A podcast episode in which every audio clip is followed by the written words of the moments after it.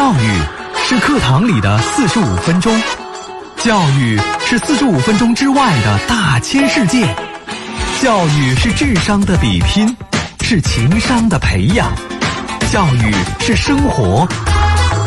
FM 一零四三，教育总动员。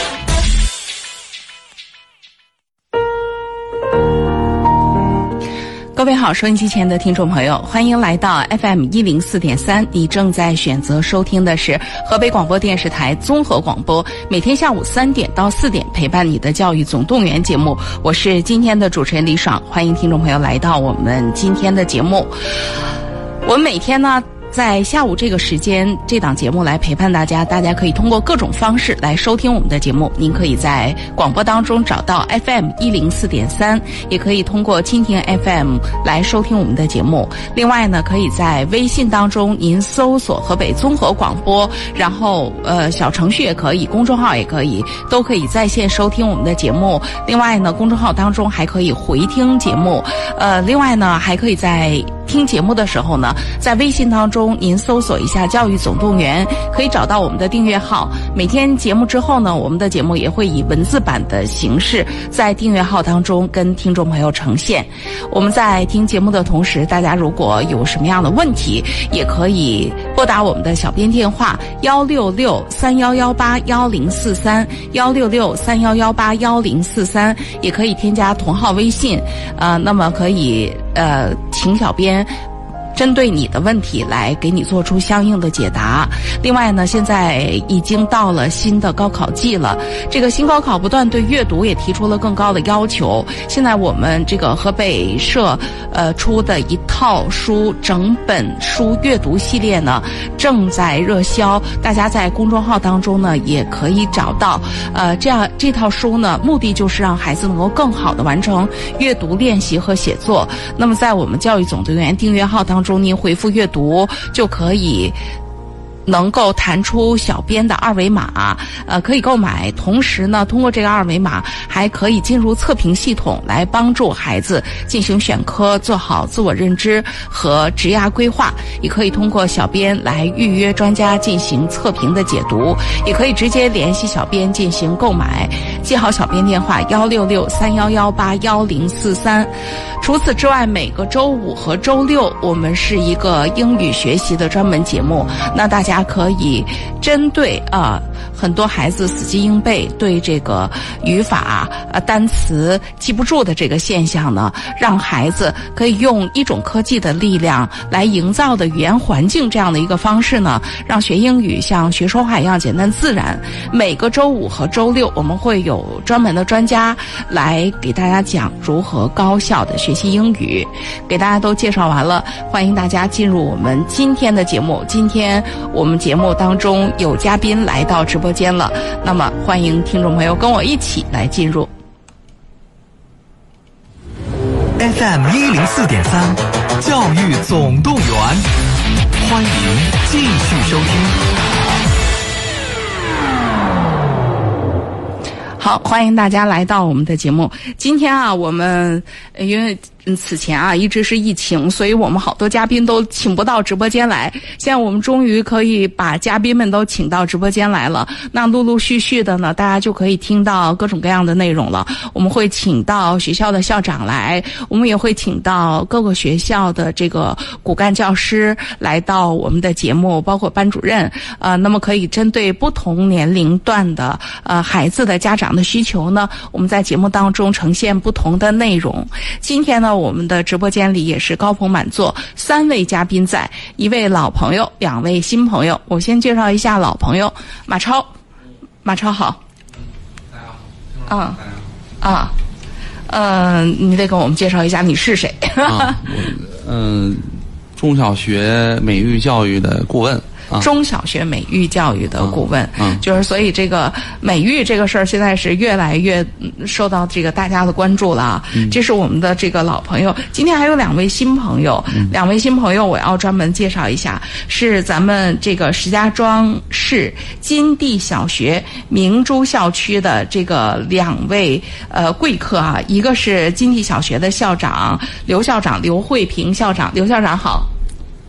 大家好，您好。啊啊！另外一位呢是咱们这个呃明珠花苑小学的这个教导处的主任韩亚伟韩主任。大家好。啊啊，两位也是，哎，两位应该也都是第一次来到我们的节目吧？是的。啊，所以今天呢，我们要请两位呢，呃，来跟我们一起呃来聊聊这个教育的话题哈。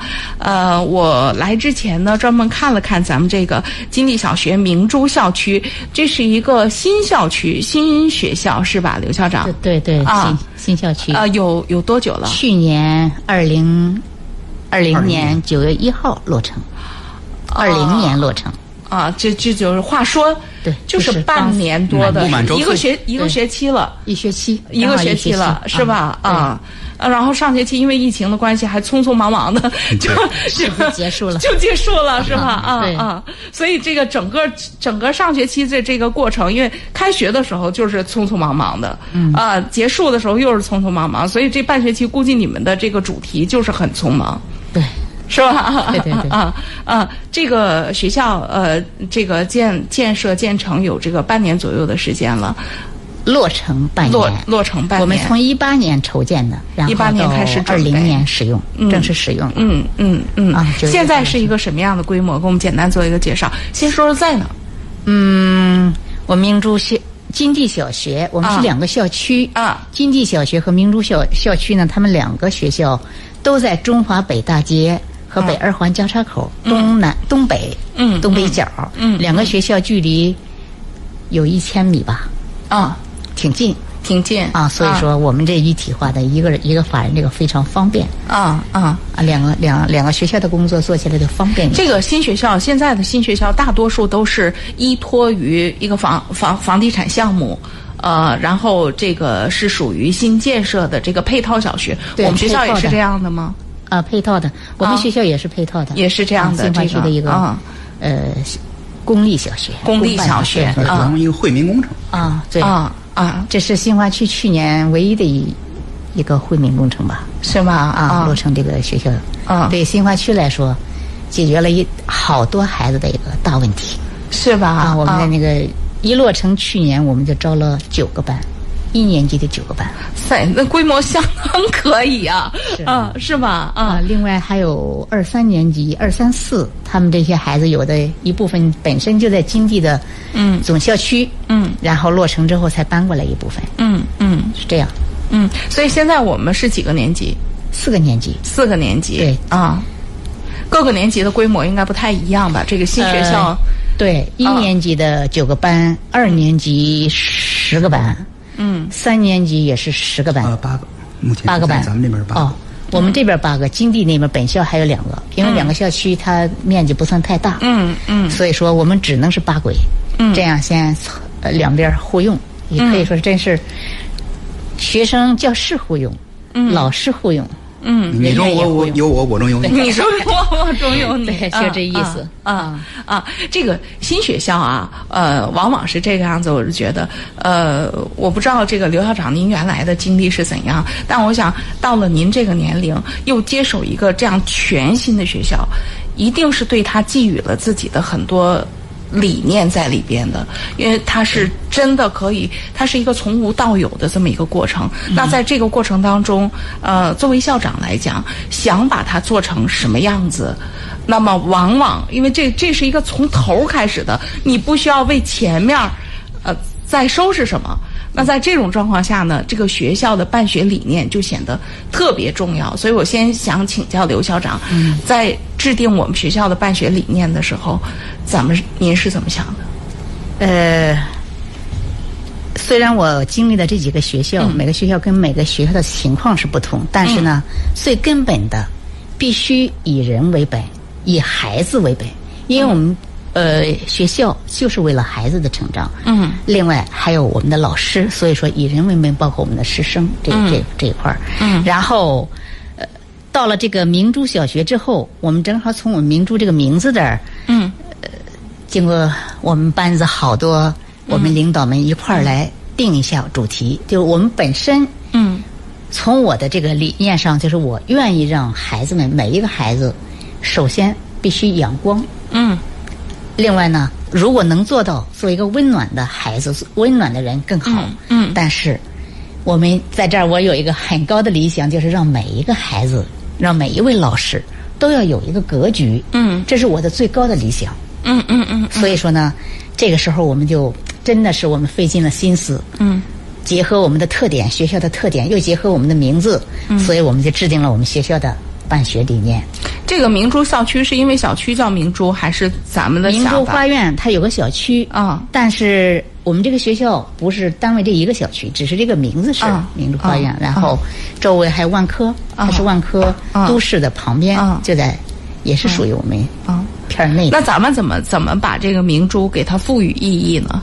呃，这个我们是，我们学校里边有好多才子，真的是有好多才子，嗯他们呢就说，呃，搜了好多关于我们明珠的一些来历啊嗯。之类的，然后江出大江出大贝，海海域明珠，从这真句我们的就是找到了一个对这样这样子可从这句话里边，我们就说受到了一些启发。可以提炼出一个对对对，理念出来了。啊，就从这儿提炼出来的。啊啊。这个“江出大贝，海域明珠”呢，出自那个东汉班固的《白虎通德论》。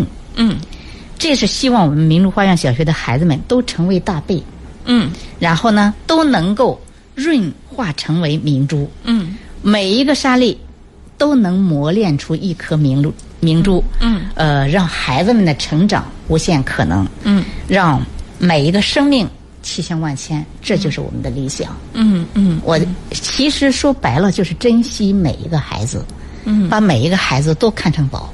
嗯这也是我做教教师以来吧，嗯我的一个做法。作为老师，你必须把你所有的孩子都看成自己的宝贝。嗯因为每一个孩子，不管是嗯将来在社会上哪个任何一个岗位，嗯都有它的用处。嗯。这就是我的一个理念吧，算是一个嗯嗯一个做法。做老师的时候也是这样李。校长，您从事教育工作多少年了？呃，二十多年了吧？二十多年了，那是哪年开始？我是从九零年开始，90然后做班主任到三十年。了，三十年了，去。少说十年，不能多说。三十年了。九零年上班，然后我零七年不当班主任，零七年之前都是班主任，啊啊啊！而且我的班主任生涯也是从简单的一个老师，啊，会哭鼻子的老师，会哭鼻子的老师，你会被小学生气哭吗？不是气哭，啊，是不是急哭？急哭着急。啊。因为我觉得我们班的孩子跟别的班的孩子差一些啊。我得着急。然后开家长会的时候，掉眼泪了，啊。所有的家长都在下边看着我。然后后来半年之后，我有经验了，因为我是从初中啊。初中语文老师到小学教一年级的班主任，所以说呢，经验上不足。啊！呃，完了，后来半年之后，所我所有的家长都说了，现在的刘老师可不是想当年的哭鼻子的老师了。就是当时人家家长都觉得，哎呀，这小姑娘，这这跟我们开家长会，这就哭了呀。因为我着急，所以说家长，我我我在我啊教学生涯当中，从来没有一个家长给我提出过疑问，啊就是我们真的像一家人，嗯。我和我的孩子们和家长们是一一家人。那现在，呃，在这个学校，在我们现在这个金地小学，尤其是您主管的这个呃明珠校区，现在呃孩子还不算特别多。您是不是跟家长们很多家长仍然可以？很直接的，这个有有有有交往，有是？吧啊，有是吧？互动是吧？如果学校规模特别大了，这个校长跟家长之间直接的交流会不是很多，但是在学校规模还有限的时候，往往校长跟家长还是有交流的。是，啊不过大学校也一样。如果真的遇到一些特殊问题的啊这些孩子，我们还也可以直接交流。嗯我跟别的校长不一样。嗯我遇到问题，我愿意协助这些家长，因为有的可能做不好，嗯。所以说我就也愿愿意跟他们沟通。嗯也有现在两边学校，我们两边加在一起三千六百多个孩子，嗯嗯。所以说也也也也可以，但是也有个别的家长，我们有有微信啊、交流啊，嗯。然后他们记上，我可以没关系，嗯。只要我有时间，只要你有问题，我就可以恢复，嗯。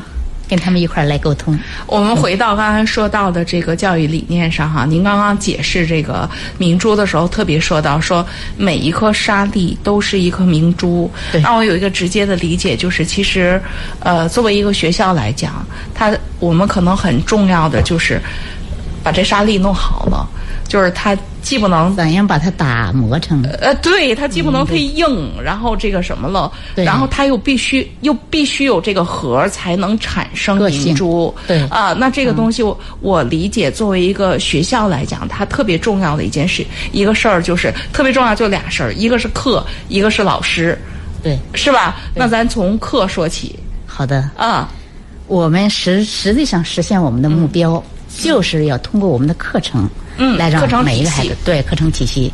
呃，前几天我还看了一个微信，呃，不是微信，是那叫抖音啊，有一个抖音，抖音上说的挺好，说，呃，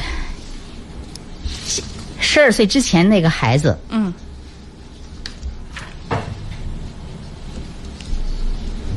十二岁之前的孩子得、得动，呃，如果孩子在十二岁之前呢，一定要让他通过运动，嗯，让他的神经系统，嗯，兴奋达，兴奋到最好的状态，嗯。这个时候呢，孩子才能够静下来，嗯。他的专心，呃，以及他的信心是吧，嗯。都可以去很好的去表现。嗯。这个时候你不能急着去让他去学习和读书。嗯嗯嗯。呃，但是呢，学习习惯上呢，要建立学习呢，不光是学习的习惯，嗯，还包括其他的，嗯，你比如说生活的一些习惯呐，嗯。或者说与人相处啊，嗯。与人相处的时候怎么表达呀，等等，这些也非常重要。嗯，这就是六到十二岁的孩子呢，习惯是全方位的。所以说，我觉得这小学阶段就是要培养孩子的各种各样的好的习惯。嗯，呃，最起码的就是一定要让孩子在小学阶段，嗯，培养出他对学习的兴趣，嗯对读书的兴趣，嗯然后其他的习惯，对我们才能够。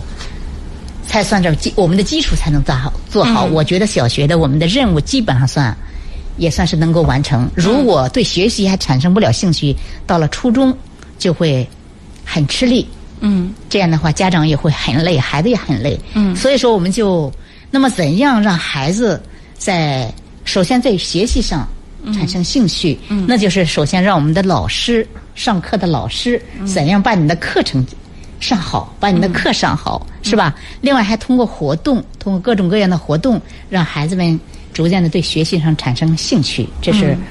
呃，做老师应该做的，嗯那么我们学校呢，就应该在这一方面不断的来学习。学校组织一些活动，外出老师们外出学习啊，或者说我们自己学习啊，这样让他们就说如何来提高孩子的兴趣这一块儿。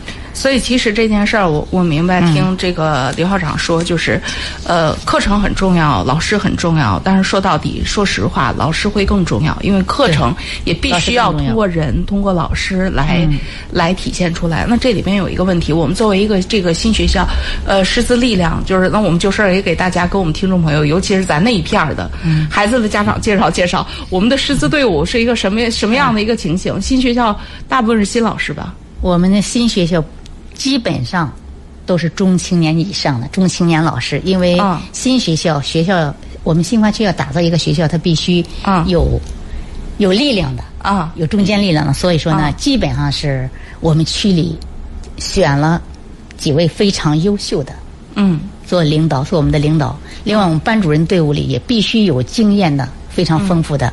呃，此外呢，我为了把我们这个新学校建好，嗯我们还从金地那儿，我们金地有好多非常有情怀的老师，嗯我们有两位主任，真的是非常有教育情怀。嗯他他说我不做主任这个工作可不可以？嗯，我去做班主任。我过去我要把你们咱们的一年级要带起来，嗯就是我们的一个呃王新英嗯主任。嗯所以说，一开始有的孩子还选择我上金金地片区的，我上金地吧。嗯。明珠可能会不入金地，名气大、是吧？嗯。然后一听说王新荣老师过去，他说：“哎呦，百年难遇的一个好老师，嗯，所以把自己的孩子放过去了，嗯。嗯，放他班上，他是我们的主心骨，可以说是真是主心骨。嗯。除此之外，我们还有几位非常年轻的老师，嗯。配备的非常非常棒，嗯论教学能力、论管理能力上嗯。都非常有经验。当然，这个并不是我们去挖的，是我们的地地方引来了好多我们这么优秀的老师，嗯。真的是。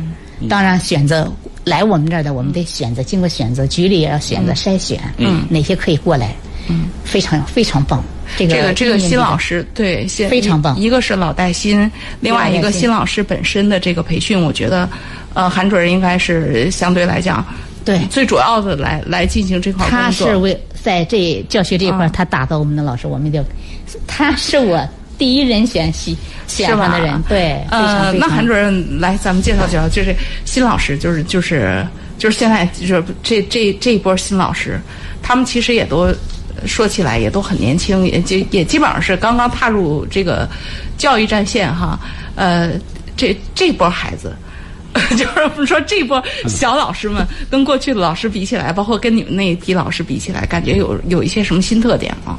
呃，这新老师啊，其实啊。从这个角度来上，我们也都是等于说一个新来到了一个新的集体，对。对吧？也存在一个磨合啊啊，而且呢，作为我们中层也好，包括啊下边这些新来的这些老师，他们第一啊都非常有朝气，嗯嗯嗯。啊，活力，而且呢，现在来说这老师们的这种知识层次啊。啊，他知识层次确实现在最起码是要求本科以上，甚至还有我们学校还有一些研究生。研究生啊，学历从知识能力上来说是一点问题都没有。啊而且基本上可以说在刘校长感召之下吧，啊我们在明珠这一块儿来，就基本上就是精兵强将啊从这个角度来说，从师资力量上来说没有问题的。啊。另外一方面呢，就是我们在这儿就是落地。包括我们刘校长也好，包括我们在金地那边的史校长啊，他们啊都经常的深入课堂，嗯，去观察咱们的年轻老师，就是制定那种教研嘛，就是看孩子老师们现在存在的一些问题，嗯，比如说就是通过观察课堂，看一看这老师会不会上课，能不能上课，嗯。啊，呃，基本上就是比如说我们制定过一个主题，就是你上课能不能一心二用。你说干活你不能一心二用，但是你当老师的话，你必须有这个基本能力，你看着一心课二堂，用。然后你还得组织看着学生。啊，一直一定要眼睛看着学生去上课。另外一方面呢，你心里得有你想教的东西。你光看着老光都光看着学生，你的眼神跟着学生走了，你自己忘了自己的教学目标在哪儿了。那你这课肯定也是不能上好的。哦，真是看过听着小学的这个课，就是就是那个老师一边在那儿讲着，一这一路走着。拍一下这个肩，糊了一下那个脑袋，嗯然后把这个给弄正了，对就是就真的是这样，就是就是你看着他，就是顺顺当当的就把这个孩子们也都糊了住了，然后要讲的内容也都讲，了，这就是所谓你课堂上当一个成熟的老师就要一心二用。是吧？啊，除此之外，包括一些，比如说咱们怎么当一个现代化老师，尤其是咱们现在经历这个疫情，对对吧？这个这个年轻老师有天然的优势，嗯，对但跟是嗯也存在一个问题，就是啊他毕竟这个教学的这个层次，比如说怎么教你作为一个教学的引导者、组织者存在，而不是说咱们现在有些电灌的现象，嗯，就是啥叫电灌呢？现在就是多媒体使用泛滥。基本哦上就是因为现现在啊，尤其是咱们那个统编教材使用之后哦，好多教材不是现在统一了吗？包括之前咱们数学教学本来它就有很多学科之间相通，就是不管哪个版本，其实你的这个知识层次都是一些体系的哦。然后呢，存在大量的这种网络资源，哦网络资源可以用，而且也挺好用，但关键是怎么用。你如果说完全依靠这些东西来，嗯，这是一个专门的话题，下次我要请这个韩主任。咱专门谈谈这个事儿，因为我对这个话题可感兴趣了。就是这个，这个，这个，现在新的新的时代的这个教学手段越来越多了，但那是不是真的？尤其是对于小学生来讲，是不是真的特别应该用？其实我我我我对我嗯我还挺想跟跟那个专家们探讨探讨这个这个度的界限在哪儿的。嗯 咱们以后来讲哈。啊，我们说到这个年轻教师，我们穿插着也来说说这个课程体系啊。嗯我们来请这个。我们的这个美育老师，我们来请马超来给我们介绍介绍这个小小学段哈、嗯，这个就是像像那个呃刘校长啊，还有这个韩主任他们，就是这个阶段小学段的这个美育，呃，会弄啥呢？我哎，先先请教一下刘校长，咱们学校美育都有啥呢？现在？我们这刚才谈到这个啊。教师这一块呢，嗯。实际上我们的课程我还没说。嗯，呃对，刚才我还就说刚才我们嗯。韩主任他这个课，嗯他有一天他就跟我说，他说我能不能去做班主任，我去上课。啊，他还想当班主任。因为他有，他也有教育性，他嗯。想把他的东西所有的展示给孩子们。嗯他上课特别棒，是所有的孩子，所有的听课的老师都喜欢。是吧？他有第一有底蕴，第二呢，他还很幽默，性格好。他对孩子的鼓励，每一句话绝对打击不了孩子，每一句话都是对他们一个、对孩子的一种欣赏、嗯一种鼓励。所以说呢，课堂肯定是非常精彩了。嗯但是我实在是舍不得，如果他上他去上课，他可能一个班来受益。嗯我不想这样，我说你必须把我所有的老师们带成你这个样子。嗯嗯 让他们都成为这个样子，那所有的孩子都都能受益。嗯，就是这个。打磨一个这个这个所谓这个课程体系。是吧？打磨一个课程体系，这个呃，我们这个课程体系从美育这个角度来先说起吧。美育的课程体系当中，呃这个或者课程体系当中，美育这一块，咱们学校都做了一些什么样的？有我们啊美育，呃，我们学校呢，嗯除了这个其他的体育课程之外，啊还从美育这一方面跟那个北京二木的美术馆合作了，啊然后呢一块儿来尝试那种开放式的啊美育课程的这种教育吧。嗯，嗯，达到一个博物馆式的学校。对，呃博物？馆式的学校能。给我们介绍介绍吗，韩主任？呃，刘校长介绍，我们这个基本上这些博物馆的这种理念，确实是让我们这些新来老师都是耳目一新的那种感觉。啊。首先，刚才你谈到美育，就是我们美育、美育课堂这一块儿哈，我们的老美术老师上课的时候，就是让孩子非非常自由的，靠自己的理解，嗯自己的根据自己的这个个性吧，嗯来实现他的一个这个作品，嗯。不像有的说今天我们画什么不，今天我们画通过这个个苹果啊明天我们想画个鸟对，嗯。你想怎么画？嗯。说实在，有一堂我我听过他们一节课，非常棒。嗯孩子们在那个木那个什么布上来嗯画布上呗摔画摔泥巴，类似摔泥巴那种感觉的。嗯就说有的孩子用毛笔画，嗯。你看这性格就，你站在那儿，你就能看出来每一个孩子通过这个画笔，嗯，他就不一样的。嗯有的是通过一个细细的笔，一笔一笔的去描，这样的孩子肯定细致了。嗯还有的用过很粗的，咵咵咵，嗯我说咔，这多么潇洒。嗯还有的干脆用手，用手来画。嗯嗯可见就是孩子们在这个课堂上很自由。自由。嗯那么他展示出来的作品，也是非常的千千万千的。嗯各种各样的。嗯我我觉着我们通过美育课，不单培养了孩子对美的这种感受能力，是吧？认知能力，我觉得最终还有一种对孩子的一种心情的一种释放。嗯有的孩子就能够通过美术，嗯来让他得到一些满足，嗯嗯是吧？那就是非常有这种美美美术天赋的这个孩子，这是美育这一块儿。嗯，这个马超老师对这个最最有那个了解了。那么请教一下马超老师，嗯刚刚这个刘校长说到的这个，就是哎，这小学的孩子是这样学美术是吧？呃，比较开放性的嘛。对，啊，开现在都提倡比较开。呃，第第一呢，美育教育呢是咱们国家越来越重视了啊。包括前两天刷这个朋友圈，看到了这个美术可能可能啊，有可能会纳入中考。中考，哎，对。对对对，我也看到了，我看到了，所以说国家对这方美育方面的这个培养呢是十分的关注。啊。那么小学生呢，尤其是咱们那个。呃，这个这个金地小学，他们那个我们之前聊过，我看过他们的学校这个课程特色，啊，基本上包括了德智体美劳，就是意思就是那不是基本上包括每个小学都得 对就很全面的来建设，就是围绕啊。着德智德智体美劳。嗯。啊，美呢，他们学校这块做的比较有开放性。嗯，传统意义上的就是这个家长认为可能是画画。嗯，美术跟美育就是画画。嗯，其实呢不是，是吧？咱们刚才在节目之前也聊过了，是吧？包括手工。嗯。对，啊，包括这个去大自然去写生，嗯，这也是呃美育课程的这个这算是自自然美的一部分。对，啊，自然美的一部分。嗯。嗯，所以说，我觉得金地小学这块儿美育这方面的，我去他们学校去参观过。哦。啊啊，呃做的还是不错。嗯嗯。嗯比较有开放性，比较有和有前瞻性，嗯有创造性。嗯嗯，博物馆那个词儿我还真的第一次听说。博物馆这个词，现在我们再来阐述是我们为什么称它为博物馆。好呀。你比如说我们博物馆，呃，分几大块儿。第一块儿就是我们有一个汉字馆，汉字馆。汉字文化体验馆，汉字。体大概我们那个体验馆大约是有二百平那个样子。啊然后把所有的关于汉字的由来、汉字的发展，以及汉字的一些组成、演变。演变啊等等，都用各种形式展示出来。哟。你只要进了汉字馆，从你进门儿就是汉字的接生记事，对，接生记事啊，整整它怎么形成的呀？这个从这儿开始，然后包括一些互动，嗯。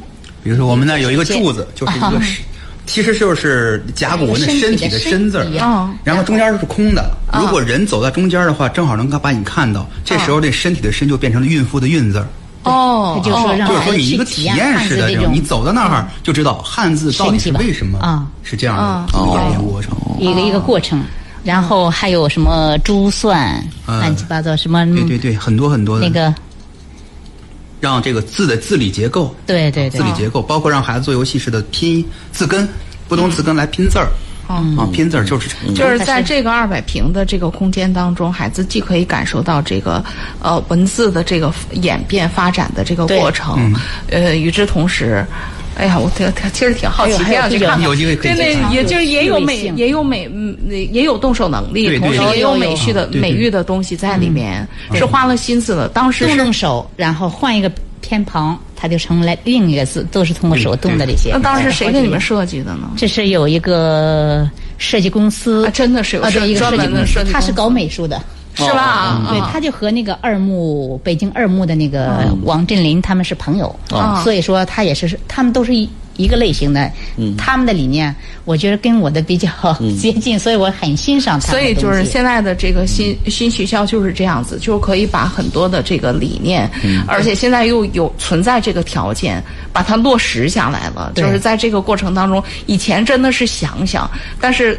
个人的能力也有限，我们想到这个东西想到了和最后呈现出来之间还有距离。现在呢，也有专门的设计公司，就能把这个东西就真的像一个博物馆一样，在校园当中呈现出来。对是一批批的孩子受益。而且我们不只是这个汉字体验馆，我们还有就是就还有是说，嗯，博物馆是学校是，是你从走进门儿这一瞬间，嗯，你看到的景物，比如说我们门口放的是那种短鼻象的雕塑，短鼻象。就已经开始雕塑了，短鼻象的雕塑，为对，啥放一进门儿短鼻象？短鼻象就是那北京二木集团王振林他们一个作品，作品，哦。他们的作品。哦。这个短本来大象是长鼻，嗯。可是它现在是短鼻象，别人都说它不是猪吗？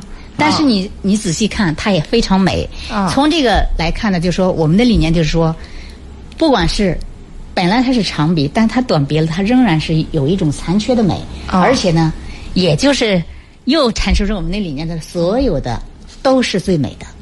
不管它什么样子，它都是美的。所以这学校接纳吧，这学校真的是有美育的东西，就是现在现在的学校都已经可以把一个雕塑作品放在那儿，所以是吧？就是就是就是一个雕塑作品放在那儿，一进门就是我们的雕塑，然后一正对门是我们的汉字馆，嗯二楼是我们的自然，对，一楼主题海底博物馆，二楼主题是森林，对，哦。啊，你这楼道里就可以看到这些元素的体现。海底贝壳啊，一进大门啊，一楼的海底，二楼的森森林，啊三楼就开始进入高山，四楼的天空，五楼我们最高层就是星辰大海了。星辰大海。对，我们啊的二楼的那个自然博物馆呢，一棵大树，所有的对，动动物都在里藏在里面。啊，好，而且二年级正好有篇课文，对他们得去真去，永总孩子们去看三年级总也倒不了老屋。然后还有一点，还有一些标本，对，嗯一些标本，你看有的就在收藏着，我们就在楼道里。嗯。所以所有的孩子都能看到，嗯，那蝴蝶的标本、啊，跟那个刘校长预约，改天去参观参观。啊 来，我们先进一下广告，广告之后呢，我们不能光说美育了，我们也说一说学校的这个其他的这个课程。因为刚才这个马超老师说了，德智体美劳。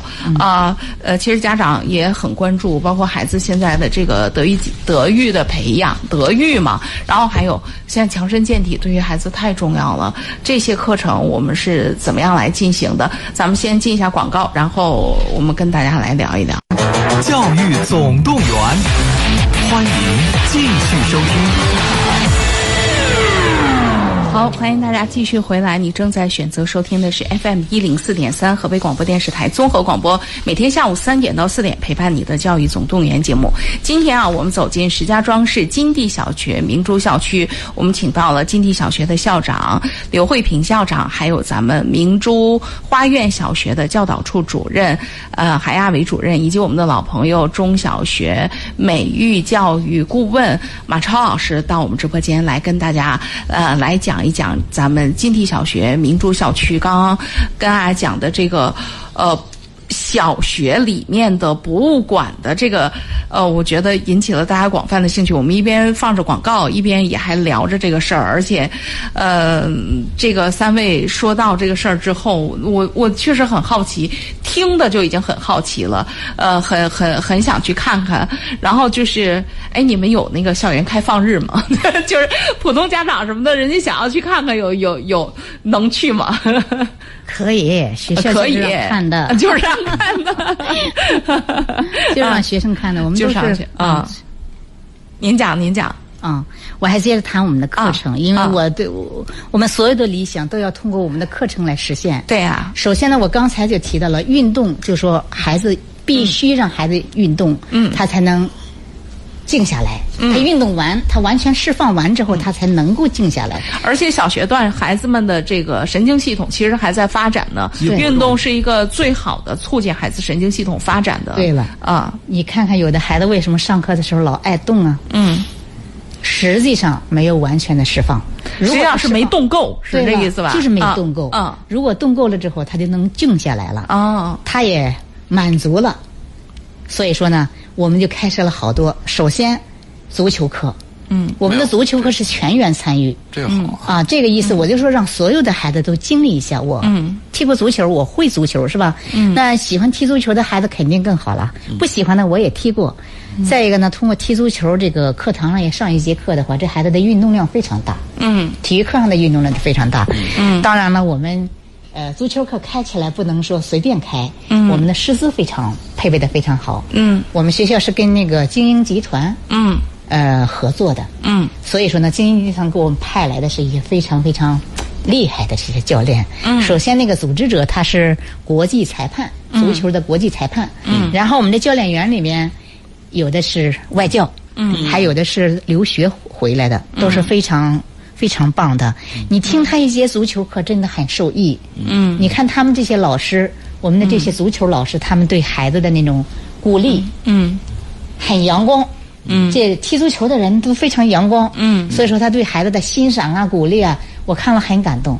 我说，如果我的孩子，我必须让他是。去踢足球，嗯，去跟他们上课，嗯。而且还非常丰富。嗯。这个足球课，我我所以说呢，我很高兴，非常高兴，我把足球给开起来了。这个、嗯。这个、嗯。这个课，嗯。呃，为什么？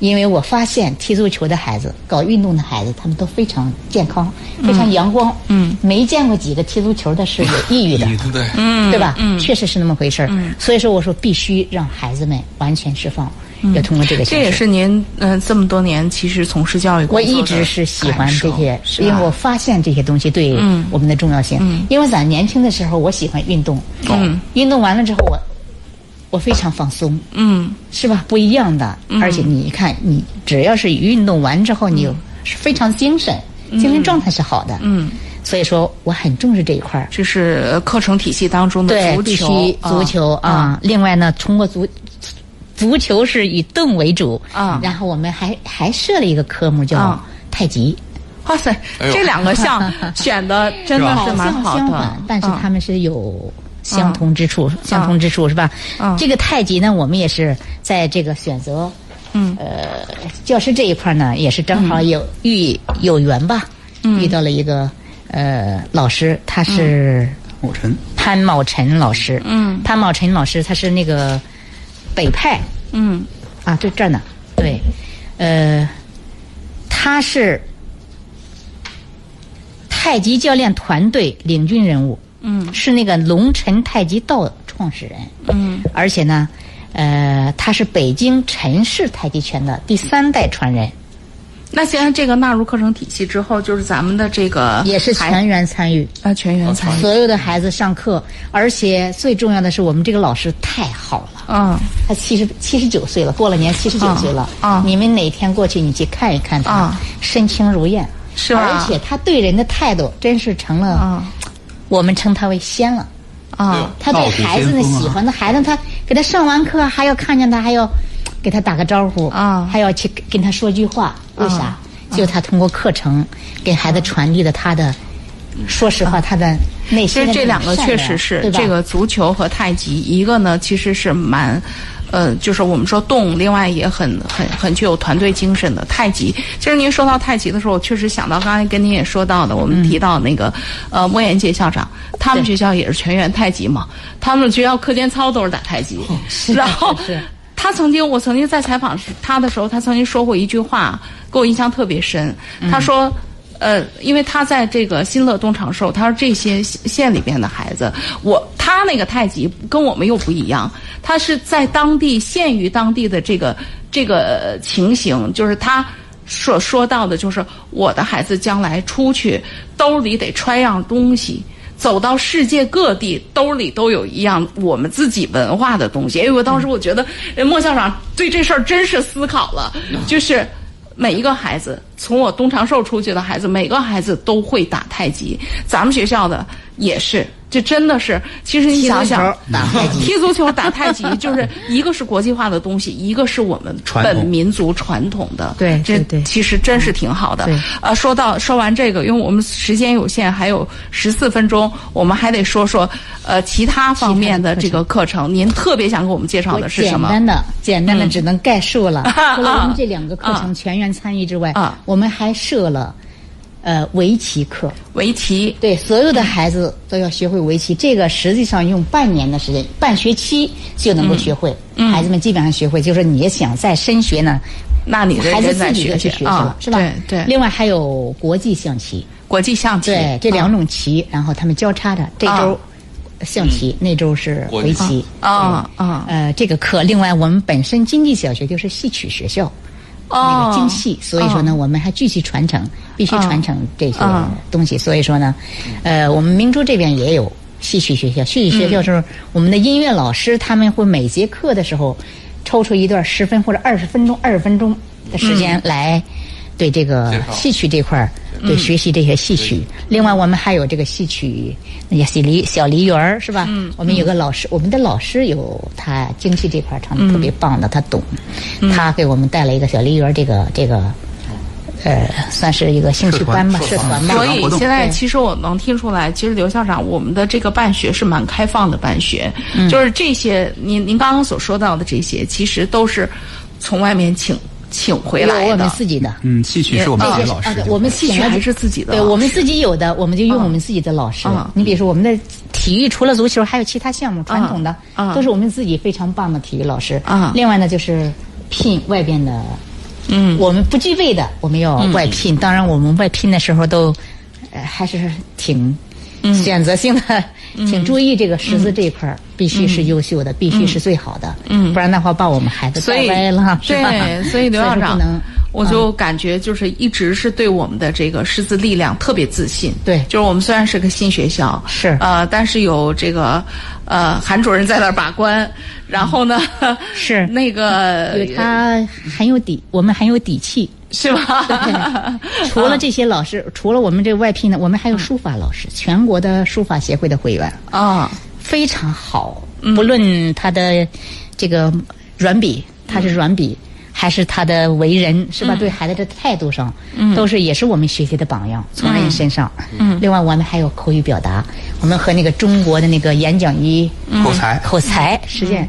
呃，那个杂志社呢，他们把我们作为我们的实践基地，嗯，所以说我我我们将来我们的老师、我们的孩子们都会在这方面要经受的这个训练要多得多了，嗯，每个孩子我就说，起码我们语文老师必须站在台上跟孩子交流这一块儿，起码让孩子喜欢吧，嗯，我们的孩子也要是这样，所以我们就哦，把这个狮子也非常棒，包括季青云老师，我们将来还有他，他会经常的给我们做一些培训，给我们老师。可牛了，那普通话非常好，特别好。对了，那就是这是我们专业的，对对，因为特别了解，因为这个过普通话的时候，那个我就觉得我这辈子都过不去了，人季老师指导指导就把我考过去了。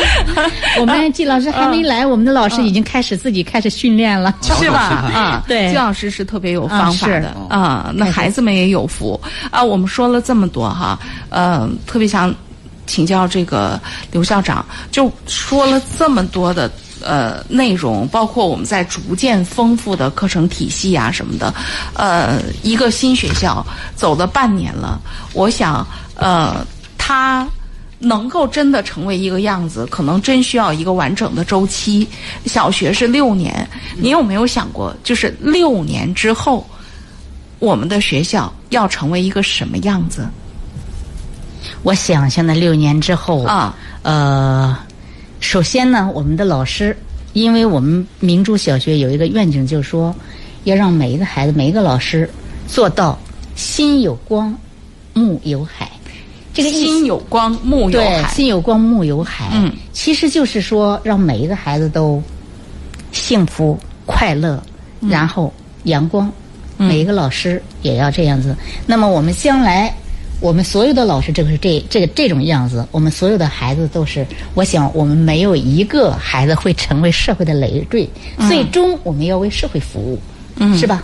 嗯。呃，我们有一个口头禅叫：如果你能帮到别人，说明你还有用。嗯。我们老师们经常是这样子，所以说我们的老师之间非常非常的协作，非常和谐。嗯。而且大家都很温暖。